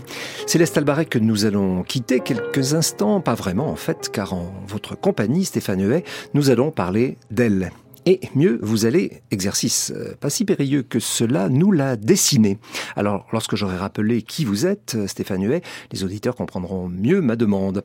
Depuis un certain nombre d'années, beaucoup plus d'années d'ailleurs que n'en a pris Marcel Proust pour, pour écrire, vous adaptez la bande dessinée en bande dessinée à la recherche du temps perdu sont déjà parus du côté de chez Swann et à l'ombre des jeunes filles en fleurs, en du moins euh, une partie, puisqu'à apparaître cet automne, eh bien la première partie de ce roman dont on célèbre cette année le centenaire de l'attribution du prix Goncourt. Alors donc, si je comprends bien, vous travaillez un petit peu dans le désordre, Stéphane Huet. Tout à fait. En fait, euh, je suis en train de terminer euh, la, partie qui manque effectivement entre euh, la fin de Du côté de chez Swann et la fin de Nom de pays le pays. Il manquait ça, mais parce que je dessine comme j'ai envie en fait, et j'avais envie après Combray qui se passe à la campagne, j'avais envie de partir au bord de la mer. Ce qui compte, c'est qu'avant de mourir, j'ai pu faire l'ensemble. Ça ne risque pas d'arriver d'ailleurs, mais c'est un peu l'idée générale. Alors, vous avez entendu comme nous Céleste Albaret, qui parle de l'enfance de, de Proust, des Proust, mais aussi euh, allusivement de son séjour à Versailles, euh, après la mort de sa mère, euh, dans une maison de repos en somme. Et puis elle parle de Gide et de la fameuse erreur, le rejet du, du manuscrit du côté de chez Swann. Et puis aussi Céleste Albaret évoquant Laure Eman, modèle d'Odette de Crécy. Et encore, elle parle de Félicie, la vieille cuisinière. Alors, le narrateur enfant euh, est bien sûr dessiné euh, chez vous et par vous, euh, Stéphane Huet, dans Du côté de chez Swann, enfant ou préadolescent, enfin, pas d'âge exact. Félicie, la vieille cuisinière l'est également, Françoise. Elle vient d'Illier-Combray à Paris après la mort de tante Léonie. Odette de Crécy, donc bien entendu dans Un amour de Swann. Et puis cette Odette qui deviendra Odette Swann que vous êtes en train de dessiner puisque c'est autour de Madame Swann qui est au programme, vous venez de nous le dire, euh, pour les dans quelques semaines, Stéphane Huet. Donc, vous allez vous préparer à l'exercice euh, annoncé, nous dessiner Céleste Albaret, mais pas seulement une, une seule Céleste Albaret, parce que euh, la Céleste Albaret telle qu'on l'imagine et qu'on la voit à, 20 ans, parce qu'il y a des, photos d'elle euh, lorsqu'elle rencontre donc Marcel Proust pour la première fois, mais il y a aussi la Céleste Albaret du 18 novembre 1922, lorsque meurt euh, Marcel Proust, et puis la Céleste Albaret telle que Georges Belmont la rencontre au début des années 70, donc pour, pour ses entretiens en, en, vue du livre, donc tout ce que l'on entend toute cette semaine. Là, il l'interroge sur la vie de Monsieur Proust avec Marcel Proust. Alors, comment, Stéphane Huet, pouvez-vous nous dessiner radiophoniquement, mais tout cela sera sur le site de France Culture. On pourra voir la Céleste ou les Célestes auxquelles vous avez pensé. Alors, la, Céleste, c'est pas ma Françoise, n'est-ce pas? C'est-à-dire que Céleste euh, Albaret, donc je vais commencer. Je prends une feuille. Alors, Céleste jeune, donc Céleste a 20 ans. Elle arrive Céleste à 20, 22 ans, elle arrive à Paris, elle, arrive chez Monsieur Proust. Alors elle me plaît bien, elle le raconte assez euh, humblement, hein, cette rencontre, euh, vraiment c'est par étapes hein, qu'elle a pénétré dans la chambre, ça n'a pas été tout de suite. Mais c'est pour moi, une assez jolie jeune femme. Donc elle a le visage assez, assez rond, bien que ce soit une grande femme. Elle, dit qu'elle faisait, que Proust était assez, aussi grand qu'elle et qu'elle faisait 1m76. C'est quand même, c'est vrai, surtout pour l'époque, euh, assez grand. Euh, donc elle a un visage rond, mais comme, comme l'étaient, je pense, les femmes de l'époque, c'est-à-dire, c'était vraiment pas des femmes émaciées. Et euh, elle a un joli visage rond qui est assez facile à dessiner, somme toute. Attendez.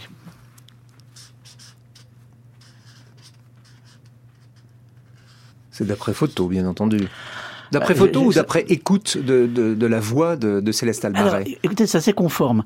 Euh, ce, que, ce que je viens d'entendre euh, euh, ressemble bien à ce visage de cette femme quand même assez vieille, euh, et avec des yeux tombants. Je trouve qu'elle et puis c'est, et puis cette voix avec cet accent euh, de, de, de, Lozère ou de l'Aveyron, je sais plus c'est ça, euh, avec qui roule les airs, etc. Ça va bien. Je trouve qu'elle a un visage assez qui va bien avec sa voix.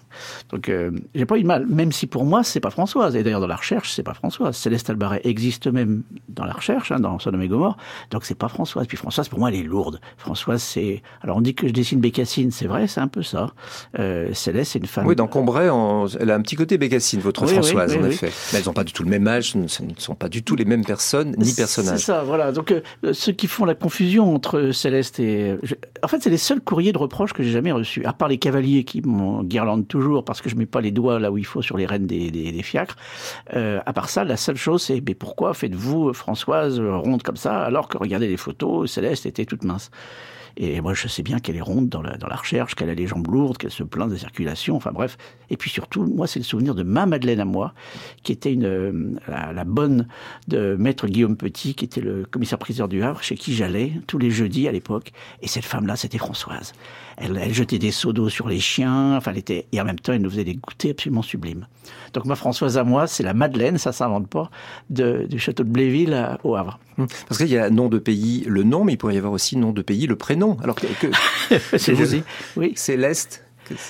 Ah, Céleste. Bah, de toute façon, ah, dans, dans, la, dans, la recherche, les, les, les, prénoms et les noms euh, sont, euh, sont euh, musicaux et évocateurs. Dans notre pays, le nom, il en parle, c'est incroyable, comme il exprime ce que c'est que Coutances pour lui, Pontorson, Pont-Aven et compagnie. Bah, pareil pour les noms et les prénoms. Quoi. C'est sûr que Céleste, ça a dû l'inspirer. Donc, moi, François, je le préfère parce que je le trouve plus, plus commun, donc plus plus conforme à des noms de personnes ancillaires, euh, mais, euh, mais Céleste, c'est beau. C'est un peu son ciel à lui, hein, parce qu'il sortait pas, c'était elle qui sortait pour lui. Mais de toute manière, là, vous, vous, poursuivez, euh, Stéphane Huel, la, la, confusion entre Françoise et Céleste. Encore une fois, ce n'est pas la même personne. Ce n'est pas la même personne. La, seule chose que je trouve assez... Ben, d'abord, d'abord euh, Céleste Albaret, quand on l'écoute et quand on lit le livre de ses entretiens, euh, elle était hyper respectueuse, humble, gentille, euh, s'excusant presque d'exister. Alors que Françoise, dans la recherche, bah, elle lui donne des leçons, euh, elle, elle, commente ses, ses, relations avec les jeunes filles en disant celles-là, elles n'ont pas les pépettes et compagnie. Donc c'est vraiment pas la même personne.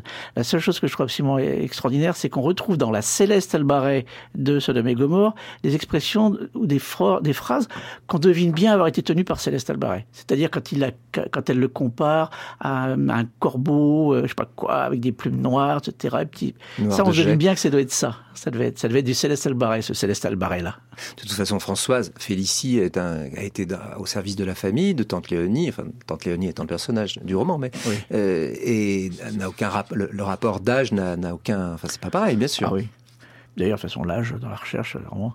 Là, vous savez que ça, c'est une de mes grandes difficultés, hein, de, de, dessiner, de faire, de mettre en scène un personnage qui est tantôt enfantin, tantôt euh, euh, quand même euh, qui, qui, fréquente les les euh, bordels. Donc euh, c'est assez compliqué quand même d'avoir à la fois ce, cette, cette, espèce de pré-ado euh, euh, timoré et un bonhomme qui va quand même voir, voir ses dames. D'ailleurs, Proust écrit le souvenir d'une certaine image n'est que le regret d'un certain instant. Mais vous, Stéphane Huet, vous êtes bien obligé de le fixer cet instant puisque vous dessinez oui. pour nous ces personnages. oui. Ah ben il y a des difficultés, sinon ça serait ce serait même pas amusant. Mais il y a quelques difficultés, il y a des invraisemblances, même gestuelles. Hein, la, la, scène de d'André qui saute au-dessus au du banquier dans Les Jeunes Filles en fleurs. J'ai eu beaucoup de mal à, à, la trouver, à trouver une façon de la faire sauter au-dessus d'un bonhomme sur une, sur une chaise longue. Il me fait de la peine, ce pauvre vieux. Bah, il me fait de la peine, ce pauvre vieux. Et puis, bah, même l'hôtel particulier d'Odette avec la, la fenêtre d'un côté rue de la Pérouse, l'autre l'entrée rue des Portugais. Ça, vraiment, il a vraiment fallu que je fasse des plans hein, pour, que, pour que ça fonctionne et que je truque un peu la réalité. Alors, si vous n'aviez pas euh, vu de photos de, Céleste Albaret, euh, jeune et puis euh, plus âgée, euh, comment l'imagineriez-vous uniquement à la voix, puisque vous écoutez comme nous ces, archives? C'est une voix de vieille femme. Hein.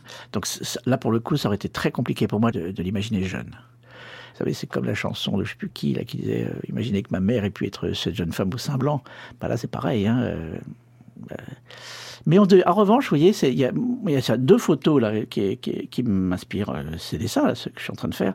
C'est justement Céleste Albaret, euh, jeune et jolie. Euh, bah, vous les connaissez, hein, toutes ces photos-là. Alors, montrez-nous. C'est la photo d'ailleurs qu'elle a utilisée, j'ai l'impression, pour sa carte d'identité. Alors, la voilà, Très ça, belle. La photo de, voilà, ça, jeune et assez jolie quand même. Hein, jeune mariée. Pas mal. Jeune mariée. Et puis là, celle-là, ça c'est pendant le, pendant le, c'est une photo prise d'après l'enregistrement de Lina. Voilà cette, ses yeux tristes. Quand elle parle de ce monsieur Proust.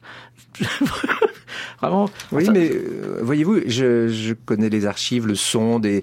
Euh, il y a un son de 1949, par exemple, pour le euh, l'anniversaire du, du prix Goncourt. Elle a une voix beaucoup plus âgée qu'elle n'a en, au début des années 70 au micro de Georges Belmont. Donc je pense qu'elle elle a rajeuni au contraire euh, avec le temps. Oui, oui peut-être. Elle, elle a peut-être rattrapé le temps perdu, c'est vrai. Puis il y a cette photo sur sa carte d'identité, on la voit pas bien, mais on la voit, regardez. Si... Oui, les cheveux entre deux âges. Mais c'est rigolo. Puis c'est là qu'on découvre ses prénoms. Euh, ses prénoms. Enfin, J'aime beaucoup cette carte d'identité. Stéphane Huet, donc vous nous avez dessiné euh, Céleste jeune, vous allez aussi euh, dessiner Céleste euh, plus âgée, telle qu'on l'entend, nous, au micro donc de, Georges Belmont Alors ce qui est émouvant dans, cette, photo, je ne sais pas si je vais pouvoir, c'est ces cheveux qui sont lâchés sur les côtés. Vous voyez, on sent que c'est un peu fini, l'époque où tout était bien attaché, et on la sent... c'est ses yeux tristes. Et vous, vous, êtes, vous, vous êtes obligé, comme, comme dessinateur et adaptateur de, de la recherche temps perdu, donc c'est publié chez Delcourt, vous êtes, vous êtes obligé de, de figer les, les physiques. Vous pouvez pas faire comme, comme Marcel Proust, écrivain, ah oui, qui, ah oui. qui, qui, nous donne des descriptions tout à fait oui. va, variables. Ah oui. Et puis il y a même, vous savez, il y a même des, des comment dire, des, des, des des impossibilités euh, d'être fidèle à l'effet de Proust, par exemple, Charlus. Charlus, tel qu'il est décrit par Saint-Loup, euh, c'est euh, Montesquieu. Et lorsque et lorsque lui, Marcel, voit, enfin le narrateur, pardon, voit un homme comme ça, Charlus, donc devant le, grand hôtel de Balbec, ben, ce qu'on voit, c'est Oscar Wilde. Et, pour moi, c'était compliqué. Euh, il a fallu donc que je fasse un mélange des deux, c'est-à-dire la carrure d'Oscar Wilde et le visage de Montesquieu, la pilosité de Montesquieu. Mais comment faire pour dessiner, en bande dessinée, à la page 1, un personnage, et ensuite le voir page 2 et ne pas savoir qui c'est, puisqu'on vient de le voir.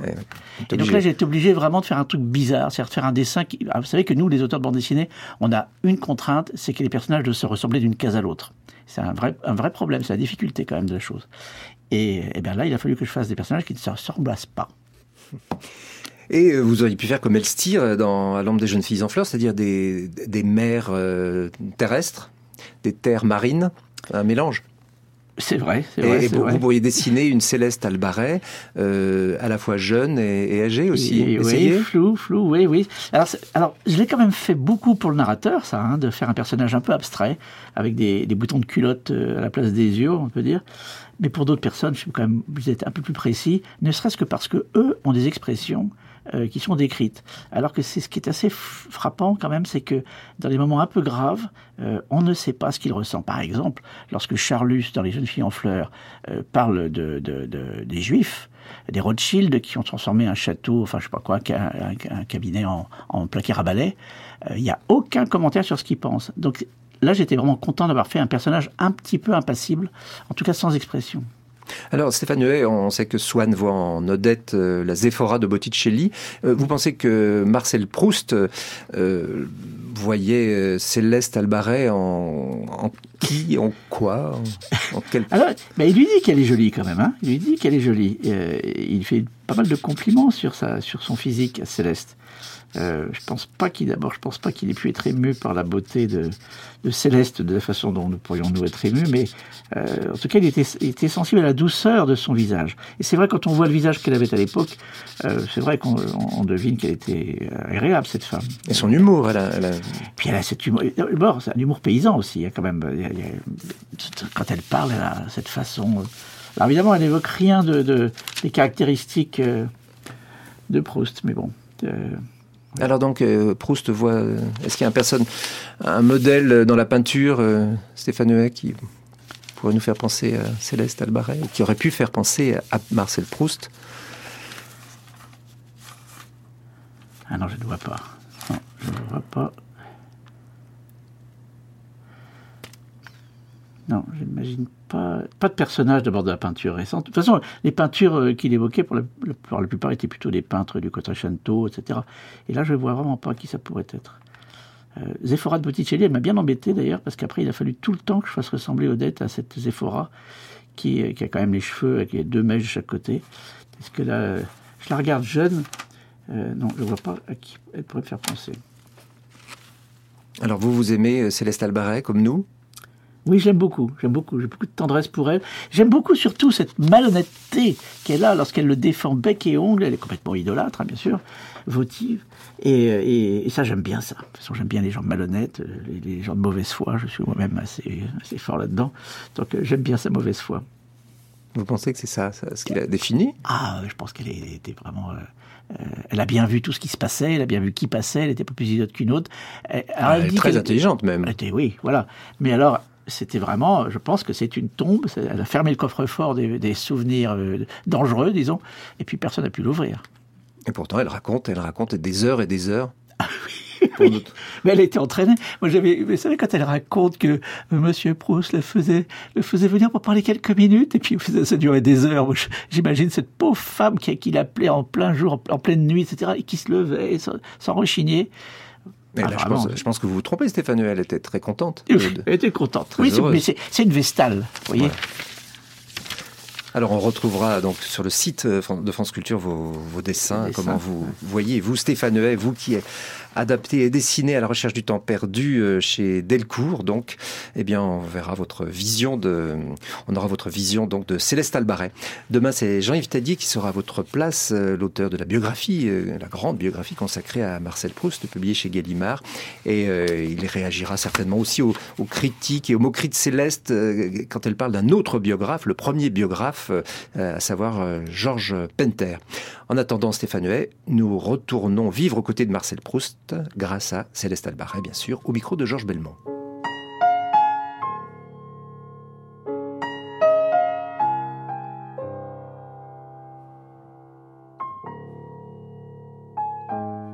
Une journée, monsieur,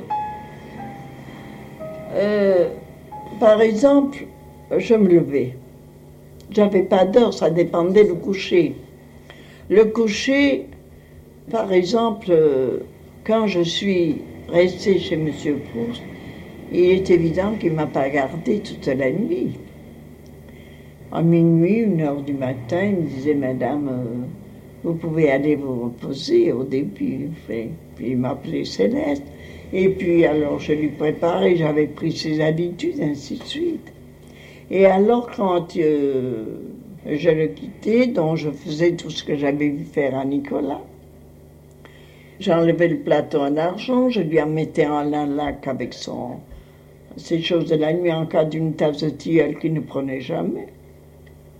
Mais enfin, il fallait le mettre. On mettait la fleur de tilleul, la, le déviant, et sa petite tasse et son sucré. Alors, euh, il me disait, bonsoir Céleste, bonne nuit, bonsoir. Des fois, trois minutes après, il m'appelait, des fois, une heure après, il m'appelait. Alors, je venais. Oh, vous n'êtes pas couché. Mais il savait très bien que J'avais mes cheveux dans le dos tout dépliés, je mettais mon petit peignoir et j'arrivais. Alors, vous étiez déjà couché. Ça ne fait rien, monsieur. Je lui ai jamais dit oui, j'étais couché. Je dis, ça fait rien, monsieur. Alors, euh, il était très touché que j'ai toujours le sourire. Mais c'était pas drôle. J'ai été toujours chez Proust avec plaisir. J'étais contente de revenir vers lui, de voir qu'est-ce qu'il voulait. Je n'y ai jamais eu de contrainte, comprenez-vous, il me dira, ah, il m'appelle encore, qu'est-ce qu'il veut? Le, Nicolas disait tout le temps ça. Moi, je n'ai jamais éprouvé ça. J'arrivais. Alors, des fois, c'était pour pas grand-chose, c'était des fois pour un petit papier, d'autres fois pour un grand Je m'en retournais, je me couchais. D'autres fois, il demandait quelque chose, mais nous conversions encore un bon moment. Non, je parle. Le lendemain, je me levais des fois une heure, des fois deux heures, du l'après-midi. Alors des fois le soir, il me disait, je ne sais pas si demain, par exemple, euh, je ne sortirai pas, si je me sentais suffisamment la force de pouvoir aller chez un tel ou un tel, ça me ferait plaisir. Alors on verra ça ensemble demain, Céleste. Alors je vous demanderai à ce moment-là de téléphoner à un tel, à un tel, si je peux les voir. Alors il me dit. Alors voilà que j'allais me coucher. Il me disait peut-être que demain je vous demanderai mon café plus tôt. Quand il m'avait dit plus tôt, je faisais le café parce que comme je vous l'ai déjà dit, il fallait longtemps pour le faire. On passait ça goutte à goutte, goutte à goutte. Alors, euh, il m'appelait des fois très tard, des fois 6 heures, des fois 8 heures. Du soir. Du soir. Alors, moi, quand je mon café ou, ou c'est pas je m'habillais. Je faisais ma toilette, je m'habillais. Et puis j'attendais. Alors on portait le lait ou, ou m'apportait de quoi manger. Et, c'était ma vie. Alors, euh, ma passion, pour me distraire, je posais des dentelles. Je m'amusais à coudre. Alors, il me disait, Céleste, il faut lire. J'aurais bien dû l'écouter. Alors, il me disait, oh, lisez une euh. Euh, alors, je me rappelle qu'il m'a conseillé de, de lire les, mousquetaires de de Dumas. Alors, ça m'avait fasciné cette euh, Milady qui était tellement toujours à sortir de chez. Et puis les D'Artagnan, là.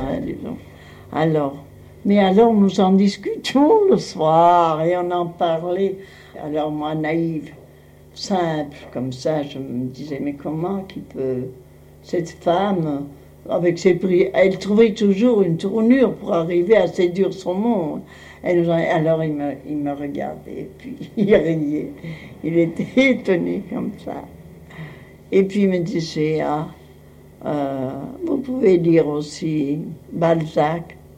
Moi, au lieu de lire, je puis, il fallait m'occuper de quelque chose.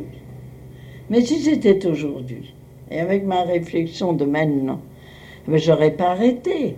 Et puis j'aurais discuté mes sujets avec lui. Et il était ravi que je parle comme ça avec lui. Voilà. Alors bon, nous arrivions donc à servir le café au lait. À quelle heure? Il n'y en avait pas. Alors au début, il prenait des croissants. Il y avait une petite boulangère qui avait la boulangerie tout à fait en face de la rue d'Anjou. Le 102 est là. Il y avait comme magasin qui était Babani, là, qui faisait les choses. Et puis je prenais la rue d'Anjou et j'allais, et moi j'allais chercher les croissants. Hop, j'étais vite. Ce moment-là, je ne touchais pas les pieds par terre. Et je remenais avec mes croissants et on lui donnait, j'allais chercher les croissants, on, mettait- on lui donnait le café. Alors, on donnait le deuxième café, parce que je vous l'ai dit. Ah, il y en avait deux. Et c'est-à-dire qu'il avait trois tasses de café dans sa petite cafetière. Sa cafetière d'argent tenait deux tasses. On remplissait la cafetière, on lui donnait deux croissants et son bol et son lait. Il prenait ses deux croissants et il prenait son troisième croissant parce que dans, dans la cafetière, il finissait jamais son café. Les deux tasses. Et pour finir ces deux tasses, car il les finissait toujours, il demandait un nouveau lait chaud. Alors on lui servait encore du lait chaud et on lui donnait le deuxième croissant. Ceci, c'était toute la nourriture quand il mangeait, parce que plus tard, il n'y a pas eu de croissant, alors il a perdu l'habitude. Alors après, on a essayé si on pouvait avoir des sablés. J'avais connu un cuisinier de grosse maison et je lui avais dit, donc, vous ne feriez pas des fois me faire des sablés? Alors il m'a dit, oh, je suis un peu idiot. Et enfin, il m'en a fait quelques-uns, puis, mais il les a pas pris. Il en a pris un, deux, il n'en a pas pris. Et puis après, il n'a plus rien pris. Il prenait son café au lait, mais pas aucune. Et puis après, euh, donc, un jour, ça c'était comme ça allait. Je le quittais à 3h30, 4h. Quand il sortait, c'était 5h qu'il rentrait. C'était 3h, c'était 2h, il n'y avait pas d'heure. Alors, pendant qu'il était sorti, et au début, il sortait encore assez souvent en soirée. comme ça. Alors, il fallait donc que je prenne tous mes papiers, tous mes petites affaires sur la table, tous ses porte-plumes, toutes ses affaires, secouer tout pour déblayer son lit où il y avait tous ses papiers, car il rangeait rien. Il rangeait rien. Ah, jamais. Jamais vous lui aurez vu arranger ni une lettre, ni une chose. Jamais. Il disait, posez là. Alors, je mettais les lettres dans les lettres, je mettais, j'arrangeais tout. Je faisais sa chambre, je l'aérais, j'ouvrais en grand. Et Changiez les draps comment? Changiez les draps Ah, ça, ça se dit pas, ni les oreillers. Et puis alors, comme je vous ai dit qu'il mettait son petit tricot quand il avait froid aux épaules, on les lui mettait sur un fauteuil comme ça et on lui en passait un quand il le voulait parce qu'il en avait une quantité. Et puis donc, il arrivait. Quand il arrivait de soirée, donc de dehors, il me disait alors, et les bouillottes? Je vous ai dit qu'il vivait qu'avec des bouillottes. Alors on lui mettait une bouillotte au pied et une à côté. Quand il arrivait, donc toutes ces tables étaient là. Son lit, euh, son lit était là, ces tables ici. Il y avait le pied du lit où il n'y avait pas de table. Il s'assoyait au pied du lit. Et là, il me commençait la conversation.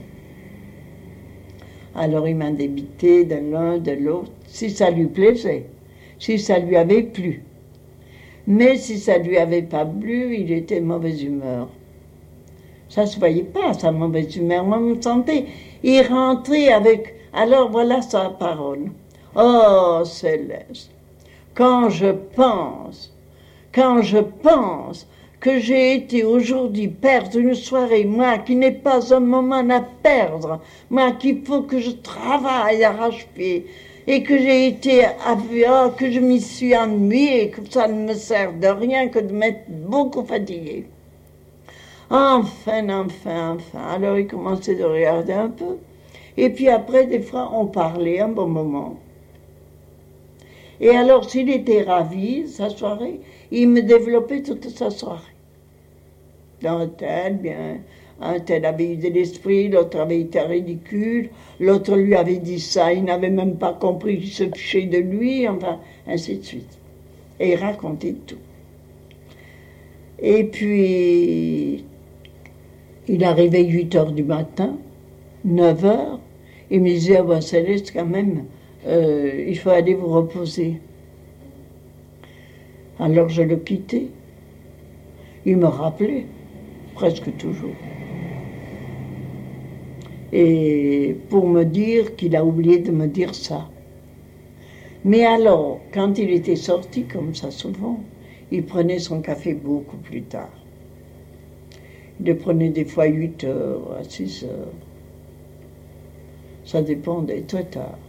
Et quand il ne sortait pas Quand il ne sortait pas, c'était à peu près la même chose, mais en principe, d'une façon, c'était entre 3-4 heures, des fois 2 heures.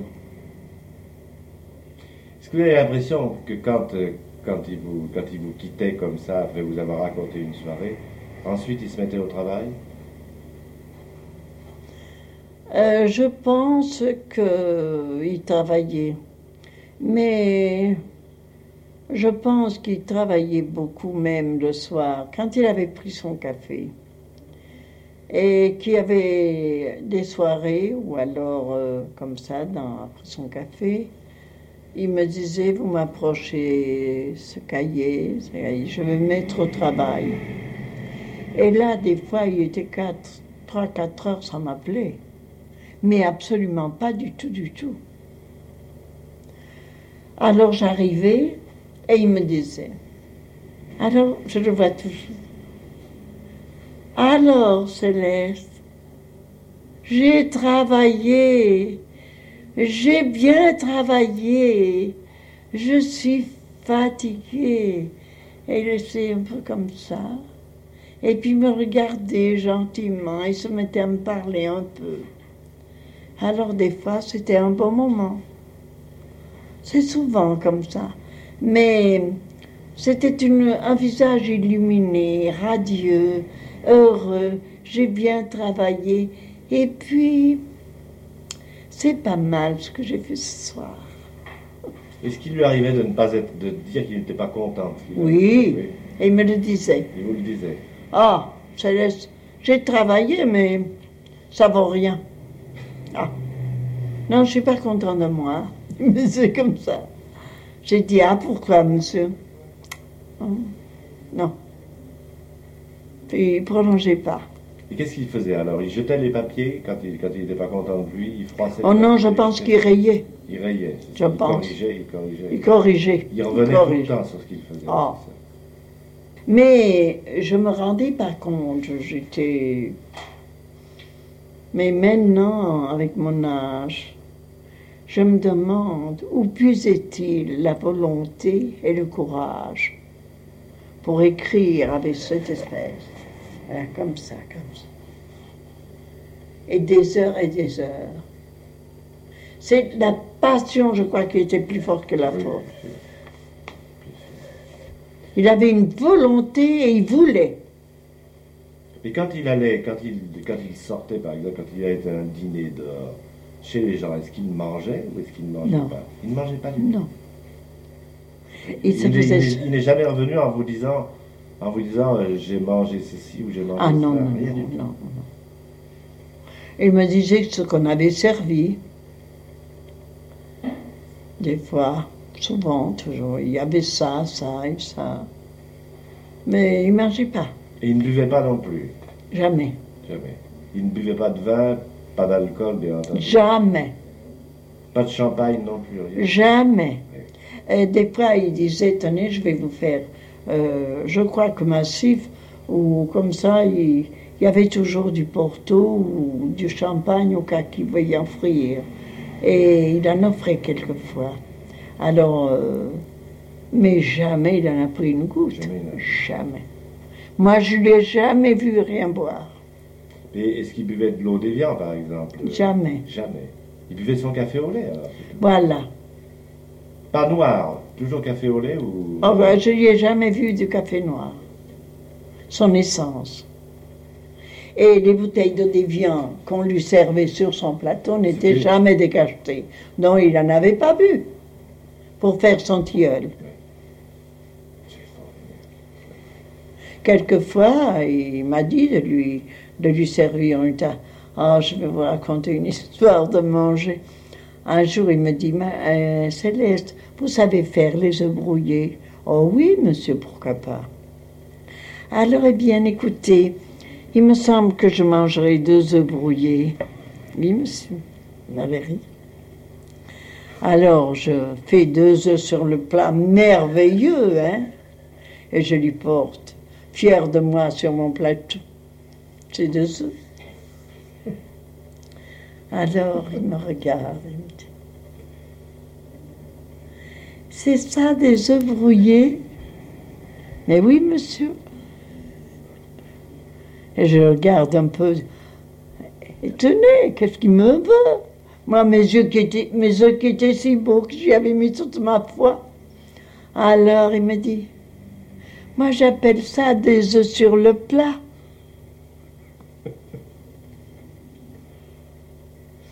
Dit, monsieur, je ne sais pas les faire alors. Moi, j'ai cru que c'était ça que vous vouliez.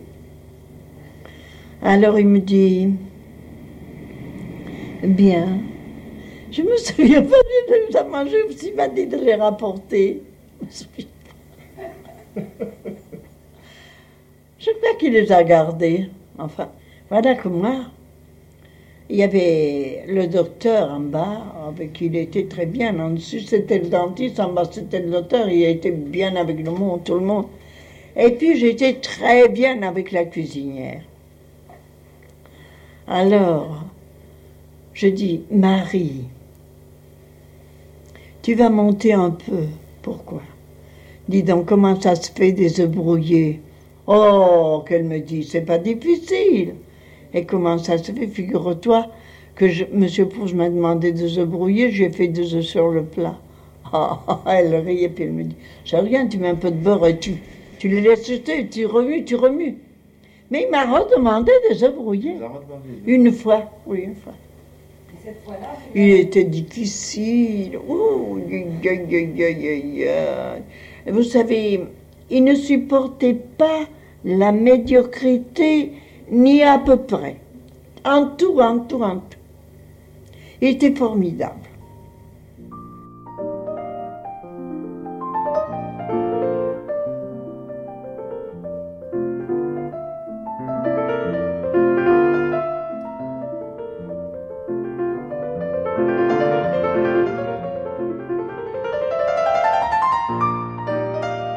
C'était Céleste Albaret chez Monsieur Proust.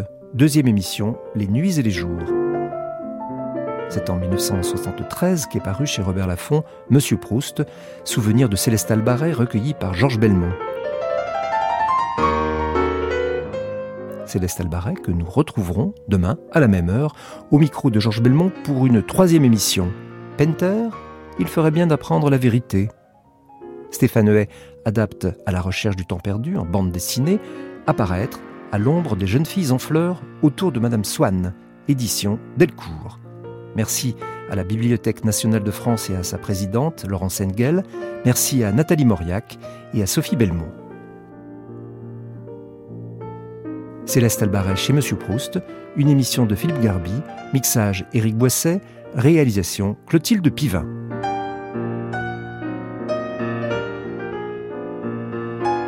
Pourrez réécouter en ligne ou télécharger cette émission sur le site franceculture.fr.